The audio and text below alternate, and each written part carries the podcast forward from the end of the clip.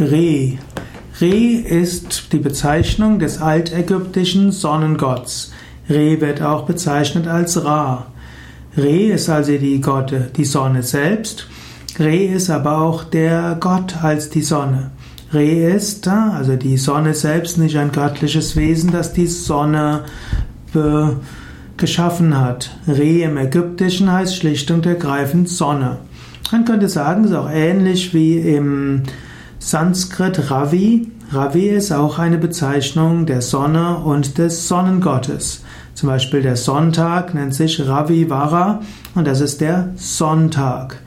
Die Pharaonen nannten sich in der Frühzeit als Sohn des Re. Später wurde Re auch mit Amun verschmolzen und dann entstand Amun-Re, den der Sonnengott.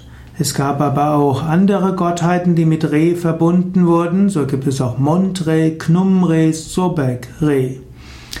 Re wurde besonders verehrt durch Obelisken und so gibt es viele Darstellungen des Re.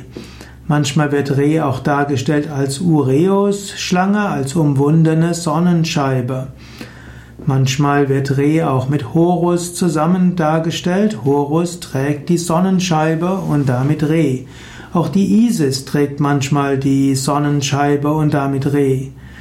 Manchmal wird auch Re als Horus bezeichnet, roter Horus, und dann nicht mit, dem mit der Sonne, sondern mit dem Mars in Verbindung gebracht.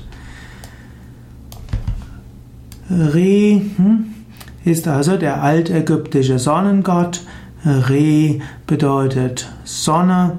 Re ist also derjenige, der mit, der Sonne, mit dem Sonnenkult in besonderer Beziehung ist. Re ist der Erhalter und der Beherrscher der geschaffenen Welt.